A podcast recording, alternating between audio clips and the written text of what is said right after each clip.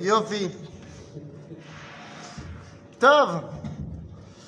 Eh bien alors, Boker Tov, les Koulam. Boker Tov, et on revient dans notre étude du Rav Kook, Israël ou Triato, dans le livre de Oroth. Et on est au chapitre 6, Perek Vav. Piska Vav, on va dire comme ça. Aefker, Shelaolam Amaasi, donc l'abandon de ce monde, הבא מתוך ההתפרצות של העולם הרוחני בלא סדר ותיקון של קודש, כשם שהוא מונע את אור הקודש מהתפשטותו במרחב ההוויה, כך הוא מוריד את ערכו ומחשיך את יפתו ברום העליון, ונשאר הציור האלוהי שאין קץ וסוף, ראשית ואחרית לרומו, מח ונשפל. Alors, de quoi on est en train de parler? Là, il va y avoir euh, plusieurs piskaot dans lesquels le Rav Kook va soit de manière euh, directe, soit de manière détournée, dire un petit peu ce qu'il a à dire sur le christianisme. Ok? Pourquoi est-ce qu'il en parle ici? Quel est, euh, Tout d'un coup, il va parler du christianisme? Dans la partie Israël ou Triato, on parle de la résurrection du peuple d'Israël, et donc on parle également de ce que vient apporter le peuple juif comme message, chose qu'il n'a pas pu faire pendant 2000 ans. Si Am Israël n'a pas amené ce message, il y a quelqu'un d'autre qui a amené un autre message. Et cet autre message, bah, c'est le christianisme. Or, et ça on l'avait vu dans Oroth Amilchama, le Rav voit la Première Guerre mondiale comme étant le, on va dire le, le, le- le- le tampon qui vient montrer au monde que le christianisme n'a pas marché. Ok? Le premier, La Première Guerre mondiale, c'est pour le Rav Kook la preuve de la chute du christianisme. La- La raison est très simple. Le christianisme, pendant 2000 ans, a prôné l'amour entre les êtres. Et ils en sont arrivés à faire la première et la seconde guerre mondiale. Bon, la seconde guerre mondiale, le Rav Kook ne va pas le voir, parce qu'il mourra en 35. Mais nous, on sait aujourd'hui, avec du recul, qu'en fait, la deuxième guerre mondiale n'est que le prolongement de la première. C'est juste qu'il y a eu une trêve entre les deux. Donc, si tu veux, les guerres mondiales montrent à quel point le christianisme n'a pas marché. Si pendant 2000 ans, tu prônes l'amour, tu prônes l'arrêt de la guerre, tu prônes le Messie qui est la, et t'en arrives à des centaines de millions de morts. Ah oui, oui, bah c'est pour ça. C'est pour ça. Donc c'est pour le Rav Kook la preuve que le christianisme n'a pas marché. On peut parler d'une autre lecture. Bon, c'est l'Occident, c'est l'Europe. Mais c'est quoi la le- chute. Mais, bah, mais c'est quoi, mais quoi l'Occident? C'est le christianisme. Ok, voilà. Bah. Mais bon, il y a une lecture différente, quoi. Je- pas une- non, c'est pas une lecture différente. C'est l'Occident. Certes, au 19e siècle, a voulu aller vers le- la laïcité, mais il n'empêche qu'il a hérité de toute la culture chrétienne depuis 2000 ans. Que ce soit d'ailleurs catholique, protestant, c'est pas le débat. C'est-à-dire que le monde chrétien, c'est le monde occidental. Qu'il soit Oui, plus ou oui, moins oui, religieux. non, parce qu'il y, a- y a l'émergence quand même de, du protestantisme, notamment aux États-Unis. le protest- de excuse-moi, euh, le- en Amérique du Sud. Excuse-moi, le protestantisme, c'est pas chrétien? Oui, mais justement. Mais l'émergence aux États-Unis. Mais mon ami, jusqu'à la Première Guerre mondiale, les États-Unis n'ont pas encore un rôle. Non, justement, c'est chute et montée. C'est-à-dire que maintenant, tu vas voir euh, l'Occident qui va continuer du point de vue des États-Unis, mais ça ne change rien. Les États-Unis n'est pas un, un pays de paix. Tu veux qu'on fasse la liste de toutes les guerres dans lesquelles ils ont été impliqués? C'est-à-dire, donc ça change rien. Bekitsour, donc, le Rav Kook ici nous parle du problème qu'a mis en avant le christianisme. Ok Alors allons-y. ההפקר של העולם הרוחני, אה, של העולם המעשי, סליחה. ההפקר של העולם המעשי. Le fait d'abandonner ce monde-ci. Ben oui, le monde chrétien, il a fait une séparation entre l'Église et l'État. Il faut rendre à Dieu ce qui appartient à Dieu et à César ce qui appartient à César. D'un autre côté, eh ben, c'est rentré également chez nous. On a des gens qui pensent qu'il y a un idéal de s'éloigner de Olam Hazé. Rester enfermé au Beth Midrash. Ça existe aussi. C'est une conception chrétienne du monde. Ok? Donc nous dit, Aefker shel haolam ha'ma'asi, haba mitoch itpartzut el haolam haruchani. Pourquoi tu abandonnes ce monde-ci matériel Parce que tu fonces vers le monde euh, spirituel? Alors on pourrait dire, bah, c'est génial. Non, parce que Belo seder vetikun shel kodesh. Bon, il n'y a, pas de- il y a pas de livre. C'est pas qu'il n'y a pas de livre, c'est que des fois il y a des livres, mais tu les étudies mal. Ok? Dans, dans- dans les, dans les tribus, il y a des tribus qui restaient toute la journée en train d'étudier. Ah bon, c'est qui ces tribus-là? C'est qui ces tribus-là? Euh, Tu parles de la de, de l'accord Issachar aux Zevulun Voilà. C'est ça que tu parles? Il y avait Isachar qui était euh, voilà, Ouais. Après, tu avais, il me semble, les Lévis aussi. Ah, ah, Tu parles de l'époque du, dé- du désert. Même quand ils sont rentrés. Les Lévim, comme les Kohanim, ils n'ont pas de parcelle de terrain. Ok? Certes, mais ça ne veut pas dire qu'ils ne vont pas travailler. Tu crois que le Maaser, ça suffit aux Lévis pour vivre Les Kohanim, c'est un statut particulier. Mais c'est très peu de gens. Ok? Et ils ne sont pas dans le Beth Midrash. Ah, les Kohanim, c'est pas. euh, eh ben, pour ce qui est de Issachar ou Zvouloun, c'est absolument pas que toute la tribu d'Issachar était au Beth Midrash et qu'elle sortait pas. Tribu.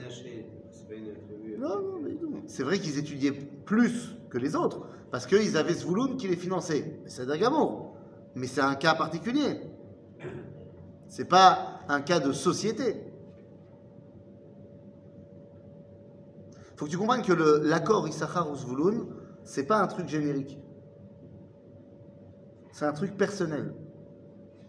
C'est-à-dire que tu peux, toi, trouver un mec et lui dire Moi, j'ai envie de te financer, toi, et une partie de mon revenu, c'est pour toi, une partie de ton étude, c'est pour moi. Mais ça, c'est que quand ça marche entre un un contre un. Certainement pas dans une société. Ça se fait, non? Hein? Des gens qui payent des, des, des jeunes pour étudier. pour- Ça, j'ai dit, au niveau individuel, ça peut se faire. Mais certainement pas dans une société. Ils font beaucoup en mais Ils font beaucoup en roule. Par exemple, euh, à Paris, à Yad, à, à Yeshiva Yad Mordechai, ils font beaucoup comme ça. je comprends l'idée. Non D'où ça vient qu'on sépare ce monde de- du monde de- de- du spirituel Ça vient du, du christianisme. C'est-à-dire que ça n'a jamais été chez nous. Quand on va financer le Kohen, on va lui donner maintenant Keuna et la Trouma, c'est pas parce qu'on veut qu'il reste au Beth Midrash. Il reste pas au Beth Midrash. Il reste quand il est en mission. Mais même quand il est pas en mission. Le Kohen, il bosse deux semaines par an. Voilà, c'est ça. Ok, au Beth Amikdash. Et le reste du temps, il fait quoi? Mais va chercher à toi. hein. Bah, nous, Bémet. Il, il savait, c'est la paracha de la semaine. Il fait tous les sacrifices quand même. Il quoi? Un tas de, de Cohen, il, est- il s'habille, il se déshabille, ça prend du temps tout ça. Il s'occupe. Mais il bosse que deux semaines par Deux an. semaines par an. Alors, c'est pas vrai ce que je dis parce qu'il y a aussi les fêtes. Donc, ça fait en tout, allez, un mois par an. Yallah. Et le reste du temps, il fait quoi? Et encore, attention, pendant le mois, il n'est pas toujours de, de fonction. Très souvent, il est de garde. Mais il apprend, il apprend la- Il apprend. C'est hyper pointu, je, tout ce qu'ils font là. C'est- Bémet. Ah, ils font quoi alors Non, moi Non, je te pose la question sérieusement. Le mec, alors, il apprend. Il y a plein d'halachot sur le Beth tu as tout à fait raison. Alors, pendant deux ans, il va se concentrer à, à étudier les halachot. Le Cohen qui a déjà 15 20 ans d'expérience, tu crois qu'il connaît pas les halachot Mais c'est pas une acquisition du cœur. Il, il doit, il doit Mais attention. Mais excusez-moi, excusez-moi. Non, il y a un moment donné, il faut être sérieux. Un mec qui est chocrette, il y a plein de halachot sur la shrita. Une fois qu'il les a apprises et qu'il a maintenant, en plus de ça, 10 ans d'expérience derrière lui, les halachot, elles ne changent pas, hein il révise. Il révise, ok, c'est très bien de réviser. Ça lui prend 11 mois par an. Bon, tu comprends? Non, mais sérieusement, donc qu'est-ce qu'il fait le Cohen? Il s'embête. Il a, il a un rôle, le Cohen. C'est quoi Jusqu'à un certain moment, jusqu'à jusqu'à dans le Bnei Akiva, il a un rôle de, de, d'action, euh, même Chalar, il, était, du gouvernement. Non, non. Ici, il y avait une sorte de. Il était Kodesh et un Tochol. Le Cohen, je suis très terre à terre. Qu'est-ce qui fait Monsieur Cohen? Vous connaissez certainement un Cohen dans votre entourage. Monsieur Cohen, il fait quoi quand il n'est pas au Beth Amikdash il se, coule, il se la coule douce? Mais non, puisque la Trouba, c'est pas suffisant pour vivre de toute façon. Non, non, la Trouma, elle est maintenant de Keuna, ça suffit. C'est pas le Lévi. Il fait quoi, Monsieur Cohen On offre des livres qui fait comment C'est pas lui qui fait des. Vous n'écoutez pas ce que je dis. Oui. Les amis, venez, on se, on se business. Temps mort, Il mort. Attends, enfants. mort, Temps mort. Monsieur Cohen, il y a dans tous les Kohanim 24 équipes de Kohen. Il y a 52 semaines dans l'année. Donc il va bosser deux semaines par an dans son équipe. Et si tu rajoutes aussi les fêtes de pèlerinage dans lesquelles il est quand même de fonction, alors je dis, ça fait un mois où il est au Beth Amikdash. Il bosse pas tout, tout ce mois-là, il bosse pas, mais il est quand même euh, en Konenout. Il est en stand-by. Il est en garde au Beth Amikdash. D'accord. Et le reste du temps, Il s'occupe de sa famille. Il va, il va quoi Il va faire des tioulim euh, Ça veut dire quoi Il s'occupe de sa famille? Là, on a compris, il va travailler. Tu comprends?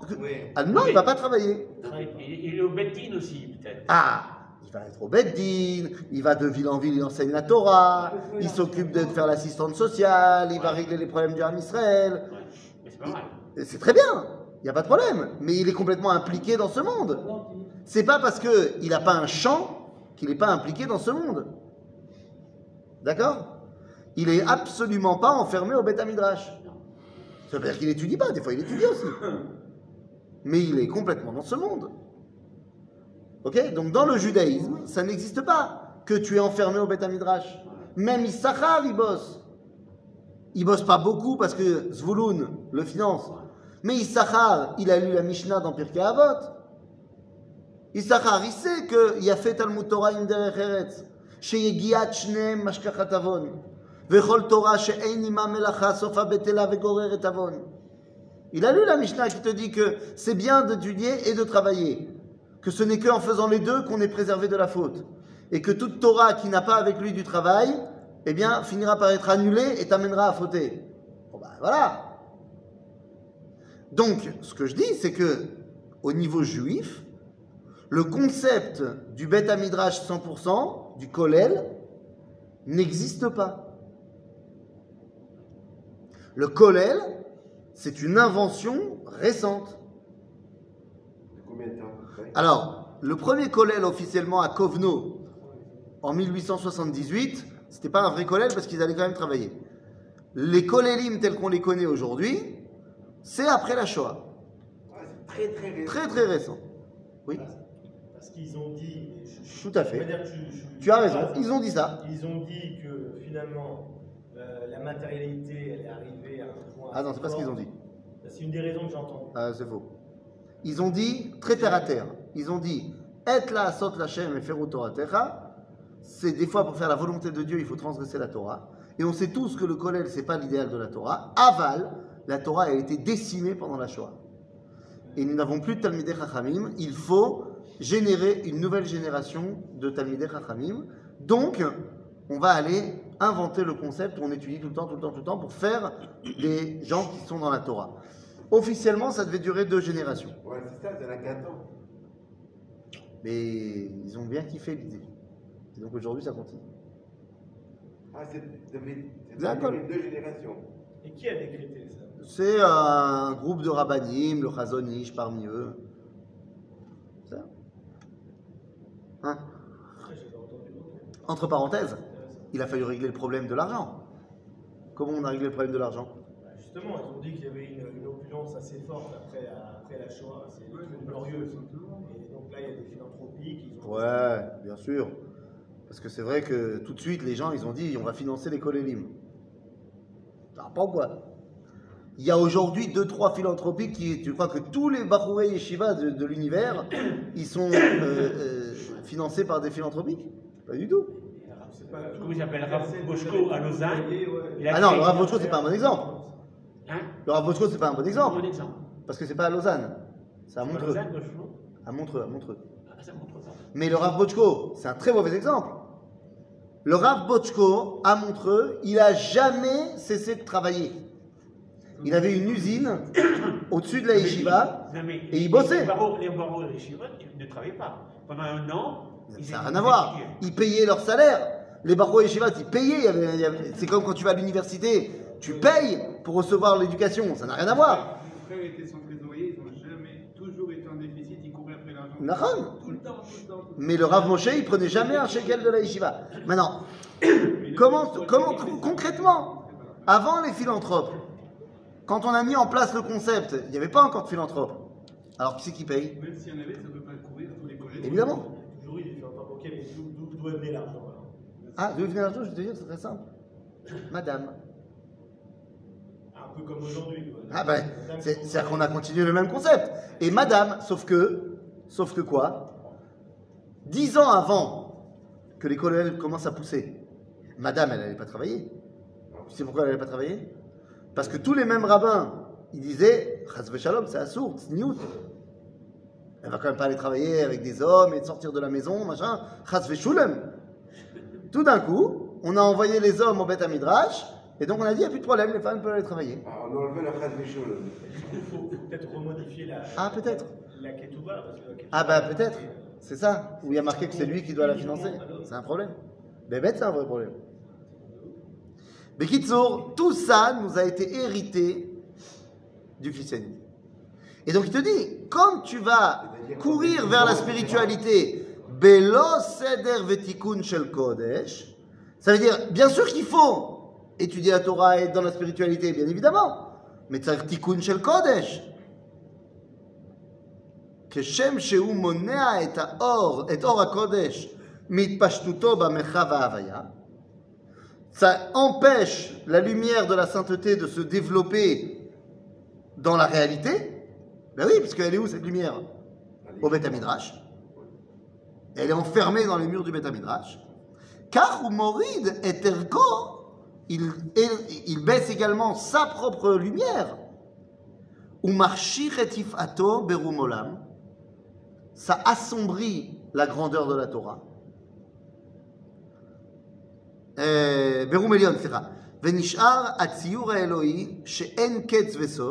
Et après tu penses à Dieu qui est infini, Reshit ve'acharit lerumo, normalement Dieu c'est Mach venishpal.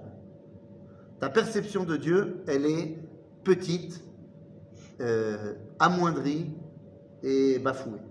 Tu es enfermé au collège.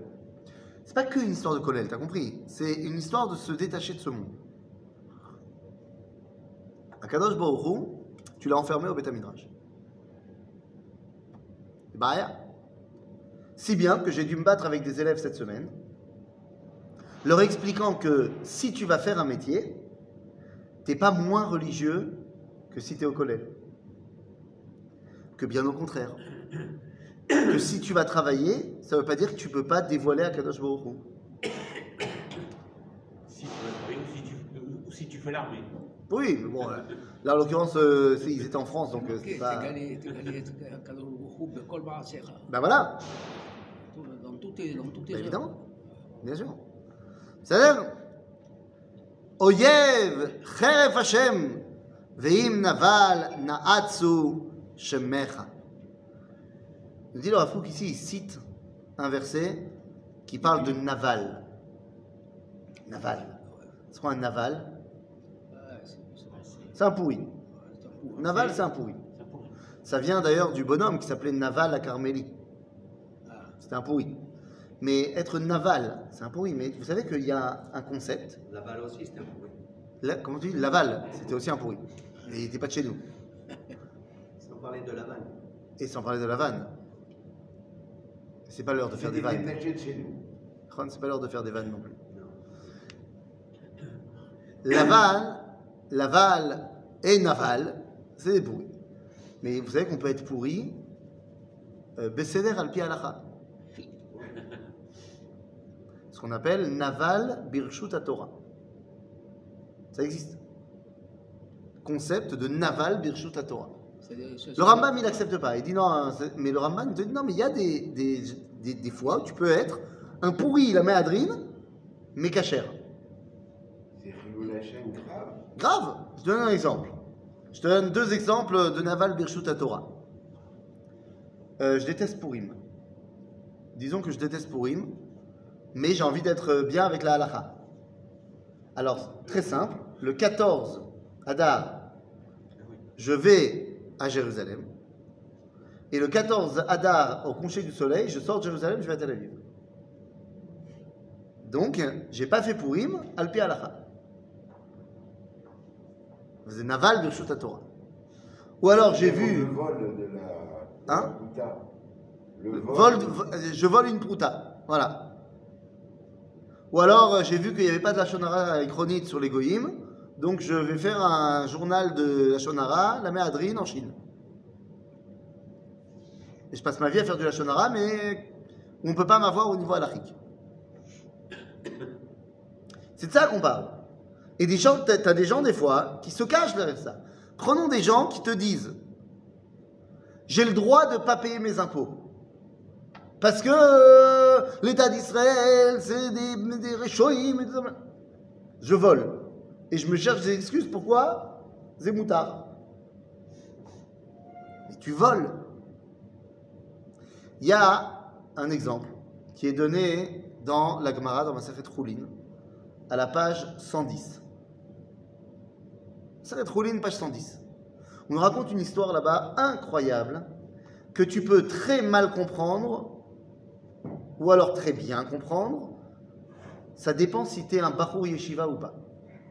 En général, le Bahou Yeshiva, il comprend très mal la Haggadah. Alors, je vais vous la raconter et vous me dites comment vous comprenez.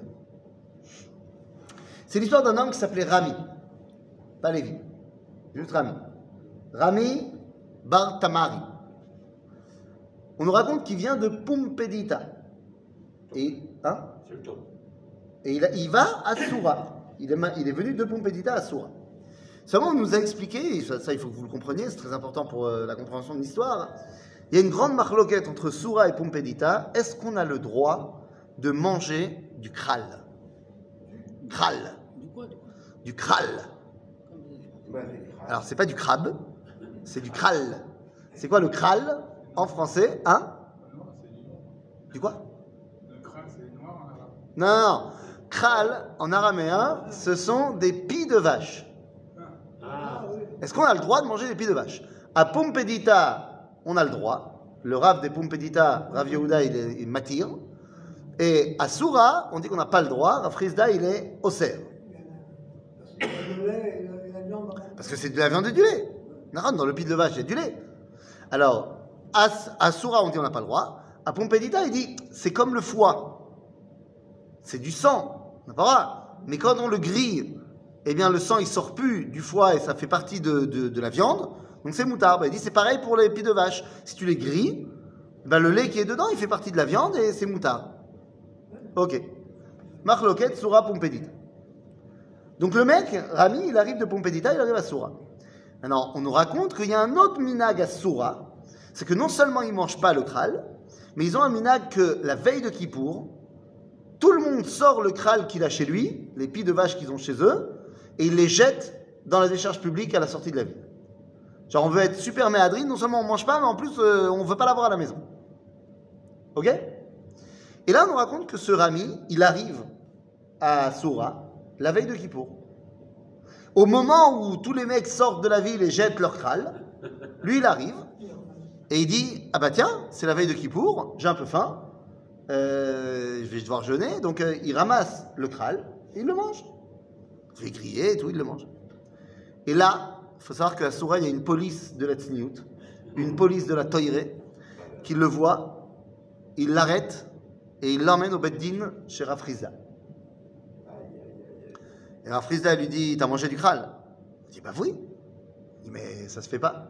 On n'a pas le droit de manger du kral. Il dit Mais moi je viens de Pompedita. À Pompedita, on a le droit. Ah oui, mais mon ami, il y a une halakha hein, que lorsque tu arrives dans un endroit, tu prends le minagamakom, tu vas pas commencer à faire, euh, euh, à remettre en cause tout et tout le monde va te voir et machin. Il a raison, Afriza. Euh, tu viens de là-bas, d'accord, mais là, tu es ici. Il dit Non. J'étais de l'autre côté du panneau où il y a marqué Soura Barré. Donc, j'étais pas dans la ville. J'étais dans la décharge. C'est de l'autre côté de la ville. C'est pas dans la ville. Ah, d'accord. hein. Tu essaies de te la jouer euh, formelle, hein Voilà. Dis-moi, avec quoi tu les as grillés? Il dit, bah, avec un, un petit chipoud comme ça. Il dit, bah, peut-être tu l'as volé. Ah, bah non. Il dit, bah non. Il était jeté dans la décharge. Donc, les, les, les Baalim, ils ont fait Yéhouch. Ils l'ont jeté dans la poubelle, poubelle publique. Donc, c'est c'est à, c'est à qui voudra bien le trouver. Ah, tu encore une fois, tu essayes de t'en sortir comme ça.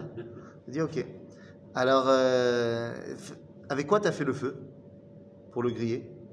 Ah, bah, j'ai pris des vieilles branches de vigne, toutes sèches comme ça. Ah, mais peut-être c'était Yahin Nesser. Peut-être c'était une vigne qui servait à la Avodazara. Tu sais pas ça? Et c'est interdit.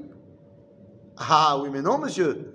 Parce qu'il y a la halakha que si ça fait plus de 12 mois que ça a été abandonné, même si ça a servi la Avodazara, c'est moutard. Ah, comment tu sais que ça fait 12 mois? Il dit, bah, je peux te dire que les fruits qui étaient dessus, ils étaient tellement pourris, ils étaient pourris mamache, que ça fait bien 12 mois. Ah ah. Bon, il voit qu'il s'en sort sur le côté kral. Alors il essaye de le choper sur autre chose, parce que il est chutzpan. Alors il dit, hé, comment ça se fait que t'as pas de filine Ah oui, parce qu'à l'époque, on mettait les filines toute la journée. Donc il dit, comment ça se fait que t'as pas de filine? Ah, je t'ai eu. Il dit, non. Il sort un ishour du médecin, signé par Rav Yehuda Rosh de Pompédita, en personne, Ptor mitfilin. Pourquoi? Parce que j'ai des maladies gastriques. J'ai des problèmes de ventre et je vais tout, le temps aux toilettes. Et quelqu'un qui a la colique, eh ben, il ne peut pas euh, mettre des tefilines. Ah ah. Ah Pourquoi t'as pas de tzitzit?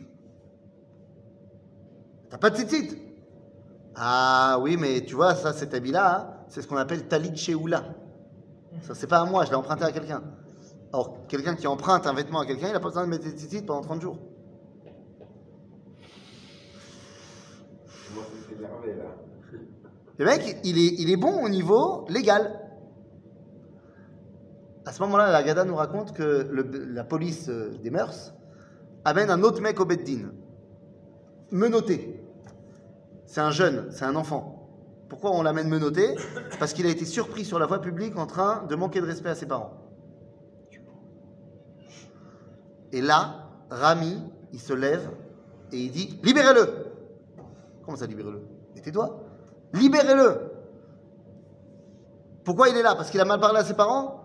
Mais vous savez pas qu'on n'a pas le droit de juger? Parce que les deux mitzvot assez, où la Torah a précisé quel était le salaire si on les fait, ça veut dire que ça vient pas du beddin d'en bas, ça vient du beddin d'en haut. T'as pas le droit de juger des affaires de manquage de respect à ses parents ou de shiloh haken. Donc libère-le. Et Rafrizda, il lui dit Ata harif. Ça veut dire Ata chutzpan. Et là, Rami lui dit Ah ouais? Si tu avais été à Pompédita, je t'aurais montré ce que c'est la harifout. Je t'aurais montré, moi, ce que c'est. Fin de l'histoire. Moi, ma question, pour voir si vous avez bien compris l'histoire, qui a raison et qui a tort dans l'histoire? Est-ce que vous êtes plus du côté de Rafrizda ou de Rami Bar Tamari? Je pense qu'il est bien euh, charpenté, le type, le, le jeune. hein. Et, Donc il est chutzpan. euh, si t'es pas Rouspan, tu n'avances pas. Donc, non mais d'accord, mais Rafrizda, il a raison de, de dire que c'est Blobeseder ce qu'il a fait? Non, il, a pas, il, peut, il peut l'interroger, mais pas, pas, pas le juger, parce que finalement, on, on a compris que c'est un type qui est, qui est balèze, qui a, qui a étudié, qui a. Alors, tu peux avoir étudié, et justement, étudier et te servir chutzpan, de la chutzpan. halakha pour trouver les, les, les interstices. Tu peux, c'est ce qu'il fait. À chaque fois, il te dit Non, mais il y a un truc qui fait que ça, c'est moutard Ouais, pour ça moi. veut dire qu'il est- ça veut dire qu'il a, étudié. J'entends bien, est- mais comme le mec qui a ouvert son, son journal de Avodazara chez les Goïm, parce qu'il a étudié, il a vu que ça c'était moutard. Ou alors comme le mec qui fait pas pourim, mais de manière moutard. Zélo, zé. Ben, je vais vous dire, les amis. Un Bahou Yeshiva, il dit comme toi. qu'il a étudié, d'accord, mais Rav Frisda, c'est- c'est- c'est lui qui est le Rav, et c'est lui qui lui explique qu'il a trouvé à chaque fois des, des. Mais il n'y a pas manqué de respect au Frisda. Il a- Non, il a- il non. a simplement- Il a, simplement- utilisé un, des stratagèmes pour faire des choses, et Rav Frisda lui dit, mais chez nous, ça se fait pas ce que tu fais. Ouais, mais ça va, mais il n'a pas étudié chez lui, il a étudié Oui, mais ailleurs. là, maintenant, il est chez moi. Il a étudié ailleurs. D'accord, mais là, il est, il il est en chez nous. déplacement. Là, il est chez nous. Il est chez... D'accord, mais quand tu vas... J'arrive chez Rav Benishai à la choule. Ben, je, je vais pas, moi, dire, eh ben, c'est moi qui fais la tfila et je la fais en, en ashkenaz. C'est pas comme ça que ça marche. Non, mais tu, tu, tu sais pas, tu connais pas les- le, le du Macom Ah, quand si. Si, si. C'est pour ça qu'on t'a présenté l'histoire en te disant, à Pompédita, ils font comme ça, à Sora, ils font comme ça. C'est pour te dire, tout le monde sait. Et d'ailleurs, il le sait très bien. Puisque quand il le juge, il lui répond à chaque fois, oui, je sais que le truc, mais... Mais les amis, vous voyez quel problème? On est en train de partir sur des détails. Celui qui a tort dans l'histoire, c'est Rafrizda, à 100%. Parce que maintenant, venez, on va refaire l'histoire avec des vrais yeux de juifs, pas des yeux de Bahou Yeshiva du Beth Midrash. On parle d'un homme qui vient de Pumpedita et qui est arrivé à Sora. Ça veut dire qu'il a marché à peu près 500 km. Là, on commence avec ça. Ensuite, c'est un homme, il arrive à Soura, la veille de Kippour, il n'a rien à manger. Il a tellement rien à manger qu'il est obligé de manger dans une décharge, une poubelle. Vous comprenez qui c'est le bonhomme?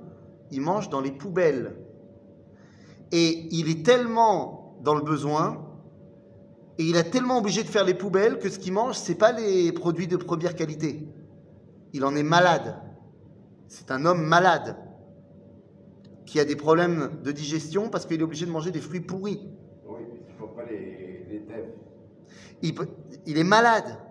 Et il est non seulement malade, il vient de loin, et il est pauvre, il n'a même pas de vêtements, qu'il a été obligé d'emprunter un vêtement à quelqu'un. Et toi, tu es en train d'essayer de me le juger? Alors que la première chose à faire, ça aurait été de faire quoi? Mais. Rafrizda, comment il s'appelle? Chesed. Chizda. Qu'est-ce qu'il aurait dû faire? Chesed. Il aurait dû l'inviter chez lui, tout de suite. Et c'est pour ça qu'à la fin, il dit si tu avais été à Pompédita, je t'aurais montré ce qu'il fallait faire. Moi, le premier, je t'aurais invité. Rav Yehuda, mon Rav, il t'aurait invité tout de suite. Et toi, tu es en train de me juger Alors, je t'ai montré que, alachiquement parlant, je savais m'en sortir. Alors, Mais tu vois- comprends que c'est pas ça qu'il fallait faire. Tu vois l'absurdité des fois des, des choses, des, des- des gens qui sont marmérim, qui sont. Tu comprends? Et c'est ça que le Rav il te dit ici Quand tu as enfermé la Torah au Beth Midrash, non seulement tu pas réussi à dévoiler la lumière d'Akadosh Baruch Hu à l'extérieur, mais en plus, mais en plus, tu as réduit Akadosh Baruch Hu également à l'intérieur. Euh, Et, et là, on reprend.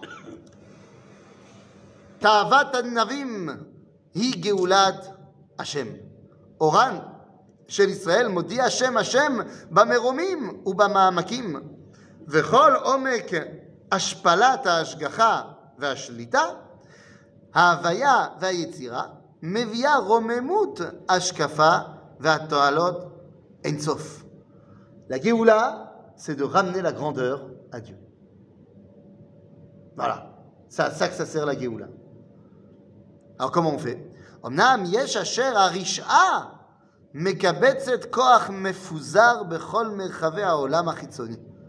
des fois les forces négatives réussissent à, eh bien, puiser dans chaque chose de ce monde extérieur.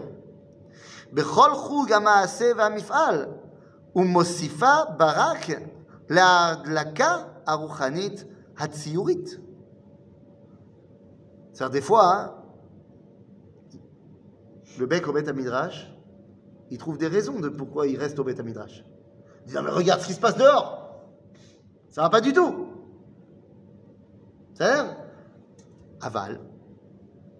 אה, ואף שהוא מקסם כזב ושקר שאין לו רגליים מכל מקום, הרי הוא נטל מזיו הקודש בגניבה. יש פה גניבה של אורות, qui a commencé avec le christianisme, on a dit, et qui des fois, malheureusement, arrive jusqu'à chez nous. ו... אה, אה, סליחה. והקדושה לוקחת בחזרה את כל האורות הגנובים הללו, וממעמקי האמונה הציורית והטהרת האידיאלי, המוסר, מתגדלים ומתאמצים יותר ויותר על ידי שבית האויב, אה, אה, סליחה, אה, אה, אה, אה, שביתה האויב והחזרתה את כל נפש והרכוש אשר לקח, בעשותו כמצולה שאין בה דגים וכמצודה שאין בה דגן. La Géoula du peuple d'Israël, c'est d'arriver à libérer ces lumières-là qui ont été volées. En d'autres termes, de ramener à Kadosh Baruch Hu à l'extérieur aussi du Beth Midrash. C'est-à-dire, C'est tout ça le rôle. Et c'est un rôle qui a commencé avec Torah Chassidut. Lama, avec la Torah de la Chassidut. Pourquoi est-ce que ça a commencé avec la Torah de la Chassidut? Il y a très peu de choses que le Baal Shem Tov a écrit lui-même, de sa main. Une des choses dont on est sûr qu'il a écrit, c'est une lettre qu'il envoie à son frère. Son frère qui est déjà en Israël. Et on a la lettre. Et donc la lettre dans laquelle il lui explique, et c'est une des lettres les plus connues dans la Chassidoute, parce que c'est là-bas qu'il lui explique qu'il a fait un rêve incroyable Shabbat Kodesh, et il dit, dans mon rêve, je suis monté Began Eden à Elion, et j'ai vu des choses incroyables, mais on m'a fait promettre de ne pas te raconter ce que j'ai vu Began Eden à Elion. Par contre, on m'a pas demandé de ne pas raconter ce que j'ai vu dans le Gan Eden à Tarton. Donc je peux te raconter. Et qu'est-ce que j'ai vu là-bas? J'ai vu le Mashiach. J'ai vu le Mashiach, et je lui ai posé une question, je lui ai dit, quand est-ce que tu viens? Et il m'a répondu, Er. Lorsque tes, tes sources sortiront dehors. Mais c'est quoi dehors? Dehors du Beth Midrash. Que la Chassidoute va rappeler au monde juif que Akadosh Baruch se trouve également dehors. C'est-à-dire d'abord de manière théorique et petit à petit jusqu'à aujourd'hui de manière complètement physique. Akadosh Baruch Hu, il est tant au Beth Midrash que dehors. Ok? C'est-à-dire Mais Ils ont voulu par là éliminer le, le- le sectarisme. Les gens qui sont. Bien sûr. Qui apprennent. Qu'il y a- il y a des gens qui sont que au Beth Midrash. ils comprennent tu as raison. Ah, tu as raison. Ok? C'est-à-dire Euh, Il y a les femmes aujourd'hui? Non y avait pas On dirait pas, hein Ça va On. Il y a, peut-être un problème finalement. Oui. Le, le- le cadre, le cadre mettons, euh, matériel du c'était un cadre, une, sorte de méritza qui permettait d'être protégé de, de l'extérieur. Là, à l'extérieur, chaque individu, chaque, chaque euh, Yehudi devrait être Kodesh, devrait lui être porteur de cette lumière. Donc le problème, c'est qu'il n'y a pas de hiérarchie. Et donc c'est une multitude ensuite de, de, de- on va dire, de, de, d'impressions. Donc, finalement, le risque, c'est explose. Finalement, que le point de départ de, de- de- de la religion juive va être euh, l'émergence d'une multitude de, spiritualités. Non Parce que c'est pas parce que chaque juif il peut dévoiler Akadosh Baruch dehors qu'il le dévoile comme il veut. Il y a une tradition juive. Il y a une halakha. Oui. Donc il n'y a pas de risque. C'est pas parce que tu sors du Beth Midrash que tu vas inventer un nouveau judaïsme. Moi j'y crois pas à ça. Et pourtant, ça existe. Quoi, d'inventer un nouveau judaïsme? Ben, il existe plus- plusieurs donc, euh, avis euh, précis. Ah, euh, il existe plusieurs avis, bien sûr. Et bien sûr qu'il existe plusieurs avis. Mais tous ces avis, tant qu'ils sont ancrés de halakha, ils sont légitimes. Ils sont pas tous. on a- on- on va- moi, je vais pas suivre tous les avis. Non, je- je vais- je vais- moi, je vais suivre l'avis de mon rave. Mais tous les avis, tant qu'ils s'inscrivent dans la halakha, dans la tradition juive, alors ils sont légitimes. Je donne un exemple. Il y a des avis divergents entre le monde Haredi, par exemple, et le monde euh, d'Ati Leoumi, de savoir est-ce que il faut dire le Hallel à Yom HaAtzmaut?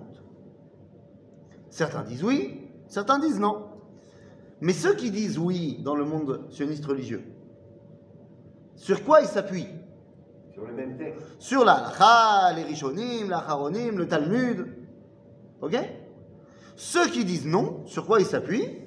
Sur des halachot, des, rishonim, des acharonim, des- du Talmud. C'est-à-dire que on n'est pas d'accord sur la façon dont il faut comprendre les textes, mais on a les mêmes textes, si on est honnête. D'accord? Par opposition au monde libéral, par exemple. Le monde libéral, en quoi n'est-il pas légitime pour nous? Ben, il n'est pas légitime parce qu'ils vont étudier le Talmud, mais ils le prennent quand ça les arrange. Et quand ça les arrange pas, c'est-à-dire quand ils sont pas d'accord, ils disent, bah, euh, ça, il est marqué comme ça dans le Talmud, on n'est pas d'accord, non, on pense autrement. Et ça, ça devient illégitime, parce que tu ne t'inscris plus dans la suite de la transmission. Mais tant que tu es dans la suite de la transmission, on peut avoir des avis qui divergent, parce qu'on a compris différemment le texte, mais on donne au texte et à la transmission de la tradition la même importance. C'est-à-dire que ni un mec avec une kippa sruga, ni avec un mec avec une kippa shrora, il peut dire Ah, Rambam Amar, par Patli. Je m'en fous. Non. Si le Rambam il a dit un truc et que ça te plaît pas, le seul moyen que tu sois sioniste religieux ou haredi, le seul moyen que tu as de contrer le Rambam, c'est d'amener un autre Rishon qui n'est pas d'accord avec le Rambam. Ainsi, tu peux dire, ok, donc l'avis du Rambam c'est ça, mais l'avis de Nachmanide, du Ramban, c'est ça. Donc, moi, je suis possède comme le Ramban. Et là, c'est légitime. Tu comprends? Donc, j'ai pas de crainte. Am Israël, il sort du Beth Midrash avec tout ce qu'il a appris au Beth Midrash. Il est bien armé. Et comment Hein Même comme ça, ça marche pas forcément. Parce que, au final, même s'ils vont s'appuyer sur le, le Rif, le Roche ou le, le Rambam, par exemple, j'avais posé la question euh, à plusieurs rabbinim lorsque j'étais justement à Yad Mordechai, et Shiva eh bien, euh, sur le Yerushalayim, j'étais surpris qu'on fasse pas le Hallel. J'arrive là-bas, etc. Ils m'ont dit non. euh, et j'ai dit, mais c'est qui alors le Gadol Ador À l'époque, c'était le Rav Yosef. Pour eux, c'était.